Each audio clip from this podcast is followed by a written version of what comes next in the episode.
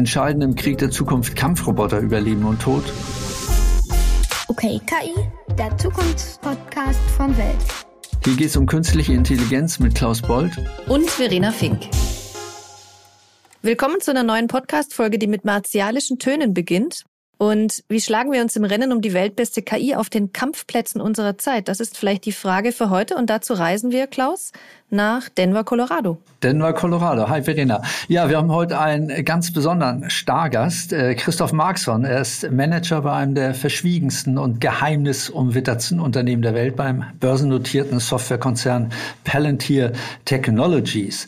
Äh, das Unternehmen äh, entwickelt Datenanalyseprogramme, die zum besten und raffiniertesten und teuersten, wie man hört, gehören, was auf dem Markt zu haben ist. Eingesetzt werden die in Wirtschaft und Industrie, aber eben auch von Geheim Geheimdiensten, von Militärs, von Regierungs- und Strafverfolgungsbehörden bei der Bekämpfung von Terrorismus und Kriminalität. Palantirs äh, Systeme sollen geholfen haben, den Al-Qaida-Terroristen Osama bin Laden aufzuspüren. Man wird auch heute wahrscheinlich von Christoph Marxen dazu keinen Kommentar hören. Und auch etliche Landeskriminalämter in Deutschland arbeiten mit der Programmware aus Denver. Äh, Christoph leitet bei Palantir den Bereich öffentliche Sicherheit und Verteidigung in Europa. Davor war er, es gibt nicht viele Informationen über ihn, Berater für militärisches Führungspersonal der USA und der NATO im Irak und in Afghanistan. Äh, ja, und auch im Ukraine-Krieg kommt Palantir Software zum Einsatz. Washington Post und Welt am Sonntag haben kürzlich erstmals darüber berichtet. Und gegenüber der WAMS, der Welt am Sonntag, sagte der ukrainische Digitalminister Fedorov, dass äh, die wichtigsten Waffen der modernen Kriegsführung heute Daten und Technologien seien, Drohnen, Satellitenkommunikation, Sensoren, KI, künstliche Intelligenz. Und der Ukraine-Krieg sei der technologisch fortschrittlichste Krieg in der Geschichte der Menschheit. Darüber wollen wir heute äh, mit Christoph Marxen reden und noch über ein paar andere Dinge mehr. Hallo Christoph, herzlich willkommen bei OKKI. Hallo, grüß euch freue mich hier zu sein. Hi Christoph und wir bitten alle unsere Gäste, einen Zukunftsklang mitzubringen. Jetzt erwarten wahrscheinlich alle Sirenengeheul oder Donnergrollen. Hören wir mal, was Christoph uns mitgebracht hat.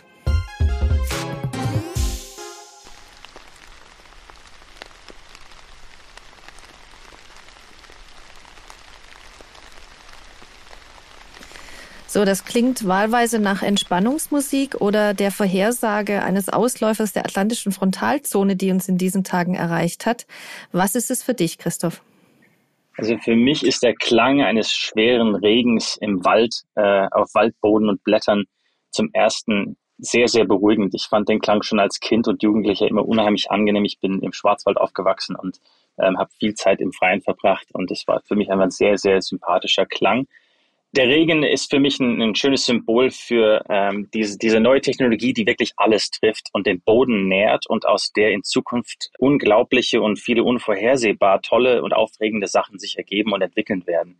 Somit deckt eine neue Technologie ganz, ganz viele verschiedene Fachrichtungen und Felder ab, ähm, in der Wissenschaft, in der Gesundheit, auch im Militär selbstverständlich, in der Bildung. Ich bin sehr, sehr gespannt und aufgeregt zu sehen, ähm, wo diese neue Phase uns hinführt. Und wir können jetzt, glaube ich, eine tolle strukturelle Spannung aufbauen, weil wenn du diesen Regen konkret aus dem Schwarzwald erinnerst, weil du in dieser Region aufgewachsen bist, dann gibt es da vielleicht eine ganz konkrete Erinnerung, in welchem Kontext du da im Wald unterwegs warst. Die konkreten Erinnerungen, im Wald unterwegs zu sein, war hauptsächlich äh, mit dem äh, Zeltlager der, der katholisch-jungen Gemeinde, in der ich aufgewachsen bin, in, in Freiburg. Mit denen haben wir ganz viel äh, Sommerlager und äh, sonstige Aktivitäten im, im Schwarzwald und an anderen Wäldern verbracht. Und das war so eine ganz, ganz tolle Jugend- und Kindheitserinnerung für mich. Du bist aber kein Schwarzwälder im, im, im engeren Sinne, oder? Du hast ja äh, einen amerikanischen Vater, eine amerikanische Mutter? Meine Mutter ist Amerikanerin, mein Vater ist Deutscher. Ich bin in Freiburg zum größten Teil aufgewachsen habe dort auch Abitur gemacht ähm, und bin dann zum Studium in die USA. Äh, Christoph, äh, Palantir wurde, ich glaube, 2004 unter dem Eindruck der Anschläge vom 11. September gegründet, unter anderem vom deutschstämmigen Investor und Unterstützer der Republikaner Peter Thiel, äh, aber auch von InQtel, der Wagniskapitalfirma äh, der CIA. Äh, der Auslandsgeheimdienst war dann auch einer eurer wichtigsten Startkunden. Von Beginn an jedenfalls habt ihr immer wieder das Misstrauen von Datenschützern und Tech-Aktivisten geweckt. Kritiker behaupteten, dass Regierungsbehörden eure Software womöglich missbrauchen könnten, um die Privatsphäre zu verletzen oder für andere fragwürdige Zwecke. Woher rühren diese Bedenken deiner Meinung nach und warum meinst du, seien sie unbegründet? Vielleicht kannst du ein bisschen erzählen zur Entwicklungsphilosophie eurer Sicherheitssoftware. Ja, gerne. Vielleicht vorneweg, das ist eine Thematik, die uns von Anfang an sehr, sehr zentral beschäftigt. Ähm, so ein Gründungsgedanke unserer Firma war, dass wir nicht akzeptieren wollten, dass im Nachgang des 11. September ähm, alle Privatfreiheitsrechte etc. den Bach runtergehen, nur weil man jetzt unbedingt nationale Sicherheit herstellen muss und dem Terrorismus entgegentreten muss. Und somit war einer der Gründungsgedanken unserer Softwarefirma, wir wollen Software entwickeln für Sicherheits- und Regierungsbehörden, die es ihnen zum einen ermöglichen, terroristische Netzwerke zu identifizieren und künftige äh, Gefahren abzuwehren, zum anderen aber maximale Datensicherheit und den weiteren Schutz der Privatsphäre und der Freiheitsrechte zu gewährleisten, um eben nicht die ähm, wundervollen Vorteile einer freien Gesellschaft, die wir alle genießen, in der wir alle leben wollen, ähm, zum Opfer fallen zu lassen. Und ähm, unsere frühesten Kunden, du hast einen davon genannt, ähm, denen ist natürlich Datenschutz auch enorm wichtig. Ich kann mir keine Organisation vorstellen, die noch mehr auf Datenschutz bedacht ist als ein Nachrichtendienst. Ähm, insofern haben wir von unseren frühesten Kunden mitunter gelernt, wie man Software entwickeln muss, um mit diesen wahnsinnig sensiblen Daten umzugehen und diesen sehr, sehr kritischen und empfindlichen Workflows gerecht zu werden. Ähm, insofern ist das für uns ein sehr, sehr wichtiges Thema, dem wir seit 20 Jahren mittlerweile sehr, sehr viel Ressourcen entgegensetzen. Vor einigen Wochen, glaube ich, war zu lesen, dass ihr auch für das Landeskriminalamt Bayern arbeitet. Auf welchen Servern landen die Daten, äh, die ihr verarbeitet? Landen die irgendwo in Denver, Colorado oder? Nein, selbstverständlich nicht. Ich kann jetzt nicht zu sehr auf die Details des einzelnen Kunden eingehen, aber äh, im Fall unserer deutschen Kunden, äh, den Polizeien in Deutschland, inklusive Bayern, ähm, bleiben die Daten selbstverständlich im Netzwerk und in den Rechenzentren der Polizeien selbst. Ähm, also die nutzen unsere Software, ähm, aber sie nutzen sie in ihrem Netzwerk, auf ihren Servern etc. Die ukrainische Armee arbeitet ja jetzt mit eurer oder seit, seit einem Jahr, glaube ich, mit eurer Software Meta Constellation. Äh, Palantir hat offenbar auch ein, oder nicht offenbar, sondern hat auch ein Büro in, in äh, Kiew eröffnet, steuert aber wohl viele Operationen äh, von London aus. Erzähl mal, was kann eure Meta Constellation leisten und warum halten so viele Militärexperten so viel davon? Warum es gilt ja als unglaublich effektiv? Ja, Meta Constellation ist, wir haben nur 20 Minuten. Ich würde über Meta Constellation gerne fünf Stunden reden. Das ist eins meiner, eins meiner Lieblingsprodukte, seit ich bei der Firma angefangen habe. Meta Constellation ermöglicht es einem Analysten, äh, beispielsweise einem Analysten, der mit der Aufklärung äh, durch Satellitenbilder beauftragt ist, sehr, sehr schnell und effektiv und einfach und ohne großes Fachwissen der Satelliten selbst Satellitenbildmaterial auszuwerten oder aber neues Satellitenmaterial anzufordern. Und das insbesondere durch die Nutzung kommerzieller Satelliten. Es gibt ja mittlerweile Dutzende private Firmen, die Satelliten ins All schicken und die mit verschiedenen Technologien Satellitenbilder aufnehmen und diese dann wiederum verkaufen. Die werden genutzt und gekauft von Regierungen für militärische Aufklärung, aber die werden auch für privatwirtschaftliche Anwendungen äh, verwendet, zum Beispiel in der Landwirtschaft oder bei der Katastrophenbekämpfung äh, und so weiter und so fort. Und diese Anbieter sind alle verstreut. Es gibt verschiedenste Webportale und sonstige Anwendungen, wo man sich einloggen könnte und ein Bild anfordern könnte und so weiter und so fort. Was wir mit Meta Constellation ermöglicht haben, ist, dass ein Analyst sich nicht drum scheren muss, mit welchem Anbieter er jetzt äh, ein Bild äh, bekommen kann, sondern lediglich sagen kann, in einer ganz benutzerfreundlichen Anwendung in unserer Plattform sagen kann, ich brauche ein Foto von dieser Brücke so schnell wie möglich. Und Meta Constellation vergibt den Auftrag, das Foto von dieser Brücke an den nächstmöglichen Satelliten, egal von welcher Firma der nun ist, solange der, die, die, wir mit denen ein Verhältnis haben, produziert das Bild und leitet es direkt in die Plattform über, sodass der Nutzer das Bild so schnell wie möglich in der Plattform weiterverarbeiten kann. Lass mich kurz einhaken. In, in den Schützengräben sitzen ja keine Analysten, sondern äh, möglicherweise Rekruten, Laien, äh, wie, wie kommen die damit klar? Müssen die das, äh, müssen die äh, Informatiker sein, um, um das System zu beherrschen, um Meta Constellation anwenden zu können? Vielleicht kannst du mal ein oder zwei konkrete Anwendungsbeispiele schildern. Muss, muss nicht aus der Ukraine sein. Ähm, aber wie funktioniert das, wenn ich jetzt ein einfacher Soldat bin? Habe ich, habe ich da einen Laptop auf dem Schoß und äh, dann klicke ich irgendwie auf drauf? Wie, wie funktioniert das? Ja, also genau, auf die genauen Workflows in der Ukraine gehe ich jetzt nicht ein, aber äh, prinzipiell ähm, kann ich Meta Constellation von egal wo ausführen. Das heißt, ich muss kein, keine riesen Rechnerlast mit mir rumtragen, sondern ich kann tatsächlich von einem Laptop aus, solange ich eine, irgendeine Netzwerkverbindung habe, ähm, mit dem System Kontakt aufnehmen, ähm, einen Auftrag äh, für Bildmaterial abgeben und empfangen, ich habe die Möglichkeit, auch durch Meta Constellation historisches Bildmaterial abzufragen. Das heißt, diese ganzen äh, Satellitenfirmen, die haben ja äh, haufenweise historisches Bildmaterial verfügbar. Das heißt, ich kann zum Beispiel abfragen, ich möchte alle Bilder der letzten zwei Wochen sehen, die diesen Parkplatz hier anzeigen, um zu sehen, ob da jetzt mehr oder weniger Fahrzeuge als, als vorher standen.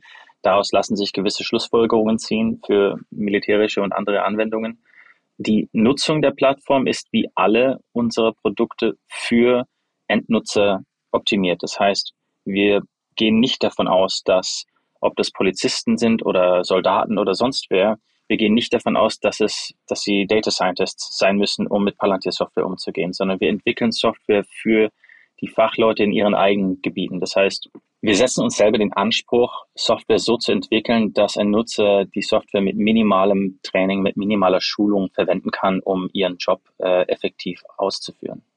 Ich finde es so faszinierend, weil es auf der einen Seite so einfach ist, wenn ich als Soldatin im Gefecht mit einem tragbaren Tablet darauf zugreifen kann und auf der anderen Seite so riesig, wenn ich lese, dass Palantir auf mehr als 300 kommerzielle Satelliten zugreifen kann, die bis auf knapp rund drei Meter fokussieren. Also das gibt mir so eine Idee davon, was viele ja algorithmische Kriegsführung nennen, weil uns eben KI ermöglicht, mit Hilfe von Sensordaten genau sagen zu können, wo sind die verbündeten Streitkräfte, wo ist der Feind, welche Waffen sind gegen welche feindliche Stellung am wirksamsten.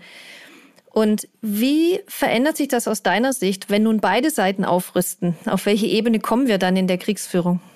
Das ist eine sehr spannende Fragestellung, die wir, ja, die wir in kommenden Monaten und Jahren natürlich auch erleben werden, wo das hinführt. Wo wir momentan sehr viel investieren und die Frage, die wir, die, die wir uns täglich stellen, ist, was sind die wirklich besten und effektivsten Anwendungen der KI im Konflikt, im Krieg, im Verteidigungs- oder Landesverteidigungsfall? Sei das Ukraine, sei das die NATO, sei das andere, andere ähm, Landeskunden.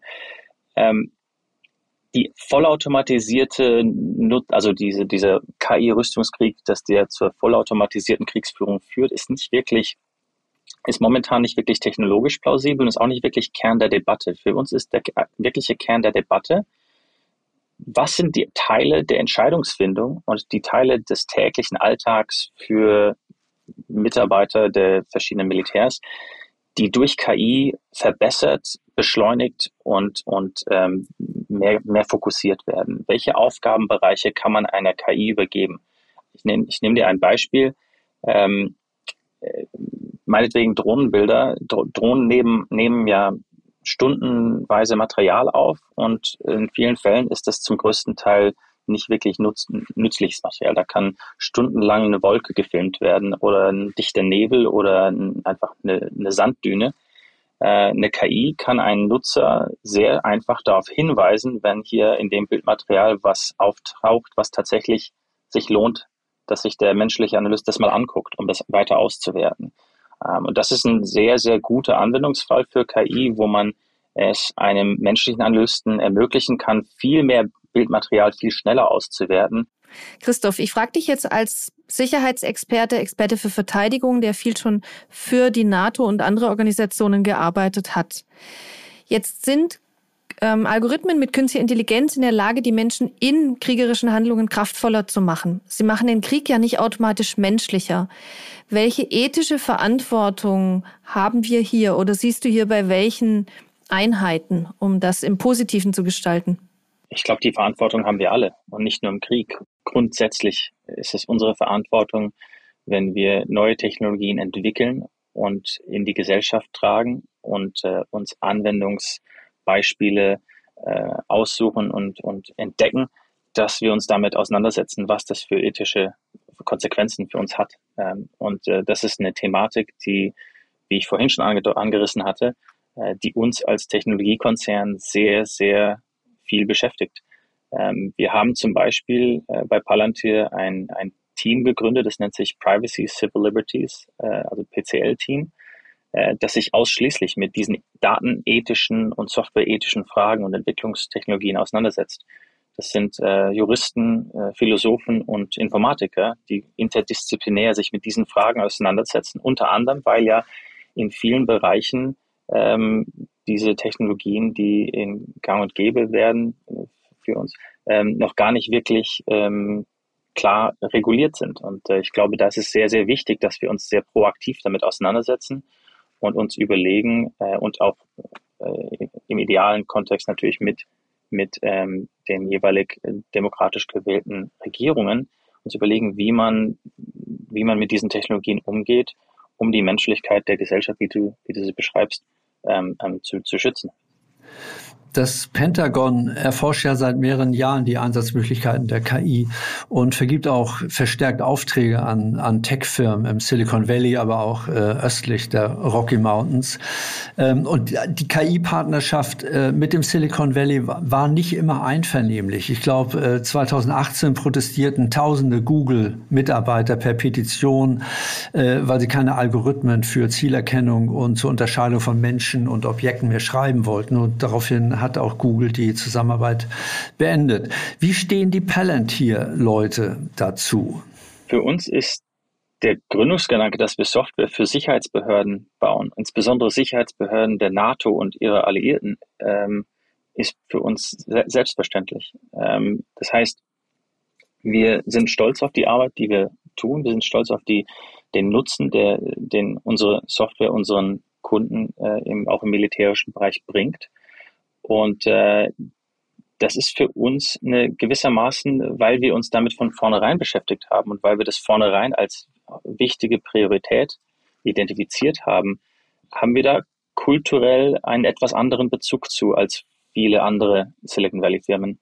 Waffensysteme werden ja seit einigen Jahren immer stärker automatisiert, also Drohnen landen und, und starten selbstständig. Roboter, autonome Roboter erkennen und entschärfen automatisch äh, Sprengsätze. Algorithmen können Ziele vorschlagen und sogar die Stellen identifizieren, wo, wo diese Ziele am besten äh, getroffen werden sollen. Werden demnächst äh, autonome Killerdrohnen die Gesichter ihrer Opfer mit, mit internen Datenbanken abgleichen und dann womöglich auch selbstständig attackieren. Also die Entscheidung über Leben und Tod trifft heute immer noch der Mensch und nicht die Maschine. Aber wie lange noch? Absolut, das muss so bleiben aus meiner Sicht. Meine persönliche Meinung äh, ist, dass das auch so bleiben sollte. Die Entscheidung, wie mit dieser Technologie umgegangen wird und dass man, wie man das einzäunt, was technologisch möglich ist, und den Nutzen dieser Technologien äh, äh, ermöglicht, aber nicht völlig uneingeschränkt. Das ist die Aufgabe unserer Gesellschaft und unserer Regierung. Und äh, letztendlich müssen wir dafür sorgen, dass wir ähm, neue Technologien so einsetzen, dass sie in unseren Rechtsstaat und in unsere freiheitliche Gesellschaft äh, passen und äh, dem nicht abträglich werden. Was wünschst du dir von der und für die Bundesregierung in Deutschland in Bezug auf die verantwortungsvolle Nutzung der Potenziale? In Deutschland ist diese Debatte ziemlich weit fortgeschritten. Ich bin sehr beeindruckt, wie ernsthaft sich viele Deutsche damit befassen, ähm, wie, wie ernsthaft man sich mit den Fragen auseinandersetzt. Ähm, da gibt es sehr, sehr viel Expertise. Deutschland hat sehr, sehr viele wirklich beeindruckende technologische äh, Institutionen. Also das Know-how ist da. Ich würde mir wirklich noch mehr Praxisnähe wünschen. Äh, in Deutschland, wenn überhaupt, wird in Deutschland vielleicht zu sehr ähm, im theoretischen und akademischen diskutiert. Und ich denke, es wäre sehr, sehr hilfreich äh, für die Entscheidungsträger, aber auch für die Gesellschaft als Ganzes, dass man sich ein bisschen mehr mit der tatsächlichen Praxis, mit der tatsächlichen Anwendung neuer Technologien beschäftigt. Thema Digitalisierung etc ähm, weil sich nur aus der tatsächlichen Praxisnähe wirkliches Verständnis und wirkliche Einsicht ergibt.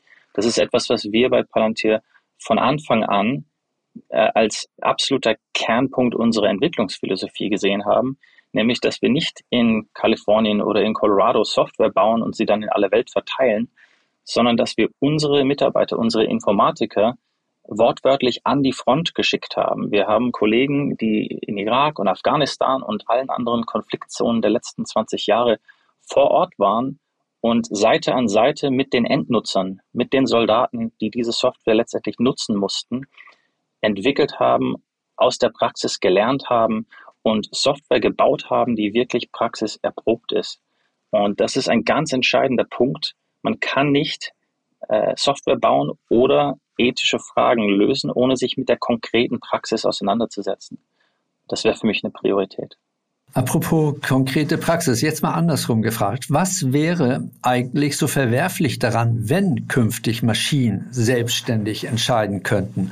Also wenn selbstfahrende Autos den Straßenverkehr sicherer machen, äh, warum können dann Kriege nicht durch einen Einsatz autonomer Waffensysteme humaner werden oder also in Anführungszeichen und zumindest Opfer unter Zivilisten minimieren. Eine Maschine kennt keine Aggression, keine Rachegelüste, sie wird nicht müde, sie arbeitet präzise und verhindert womöglich Kollateralschäden. Was meinst du dazu? Sollten nicht vielleicht sogar Maschinen die Entscheidungen treffen? Das ist eine spannende Fragestellung. Ich, ähm, ich bin noch nicht so weit, dass ich mich damit wohlfühle, die Entscheidungen die in einem Krieg anfallen, vollkommen einer Maschine zu übergeben. Das ist nicht wirklich eine Gesellschaft, in der ich leben möchte, äh, die Entscheidungen über Leben und Tod tatsächlich in der Form abzugeben. Ähm, das Beispiel, das du nennst, die automatisierte Straßen, Fußgängererkennung bei, bei, bei selbstfahrenden Fahrzeugen, ist eine vollkommen friedliche Sicherheitstechnologie, bei der es nicht per Definition jemanden anderes das Leben kostet. Die Nutzung vollautomatisierter Entscheidungen im Krieg auf der anderen Seite tut genau das. Und ich glaube nicht, dass die Diskussion, die Debatte, die wir hier führen, auch nur annähernd reif genug ist, uns die Entscheidungsfähigkeit so darzustellen, dass wir in der Lage sind zu sagen, ja, wir machen das jetzt alles vollautomatisch. Das ist für mich nicht, nicht akzeptabel. Nein. Und damit schlage ich nochmal den Bogen zurück zur katholischen jungen Gemeinde im Schwarzwald, bei der wir aufgebrochen sind. Was hat dich dazu bewogen, dich dem Thema Sicherheit und Verteidigung zu widmen und nach Washington zu gehen?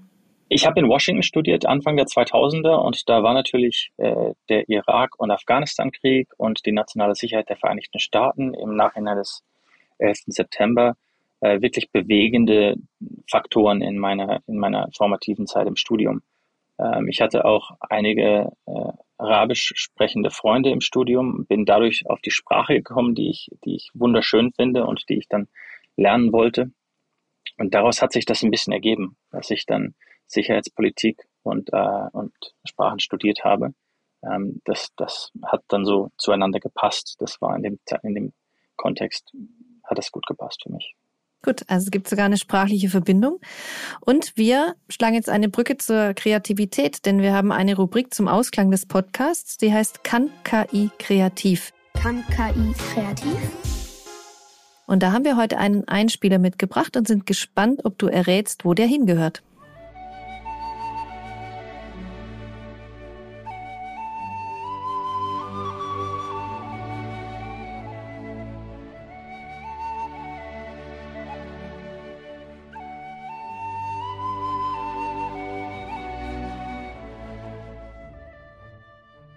Und? Das klingt für mich wie die Musik aus Herr der Ringe. äh, und insbesondere das die Thema das Thema von äh, The Shire. Es ist Auenland auf Deutsch, glaube ich. Ist das richtig? Mhm. Stimmt, das ist der Hobbit-Soundtrack, den man kennt. Peter Jacksons Herr der Ringe, komponiert von Howard Shaw. Und den haben wir gewählt, weil es eine Verbindung gibt zu Palantir. Wie würdest du sie beschreiben? Ja gut, die Verbindung zu uns ist natürlich, dass der Name Palantir äh, aus, dem, aus den Werken von J.R. Tolkien stammt. Äh, das sind die Palantiri, sind in den Büchern diese zauberhaften Glaskugeln, äh, die die Elfen gebaut haben, entwickelt haben. Mit dem Blick in zauberhafte Glaskugeln schließen wir diesen Podcast und danken dir herzlich, Christoph. Hat mich sehr gefreut. Danke für die vielen und wirklich guten Fragen. Was wir daraus mitnehmen, algorithmische Kriegsführung ist unschlagbar präzise. Es braucht heute noch Menschen, um Entscheidungen zu treffen. Die Debatte zu unserem Umgang damit darf reifen, hoffentlich auf vom Regen genährtem, fruchtbarem Boden ethischer Verantwortung. Das war der Weltpodcast zu KI. Wenn euch der Podcast gefallen hat, dann tut uns einen Gefallen, abonniert uns auf den Plattformen, lasst uns eine Empfehlung da und hört beim nächsten Mal wieder rein.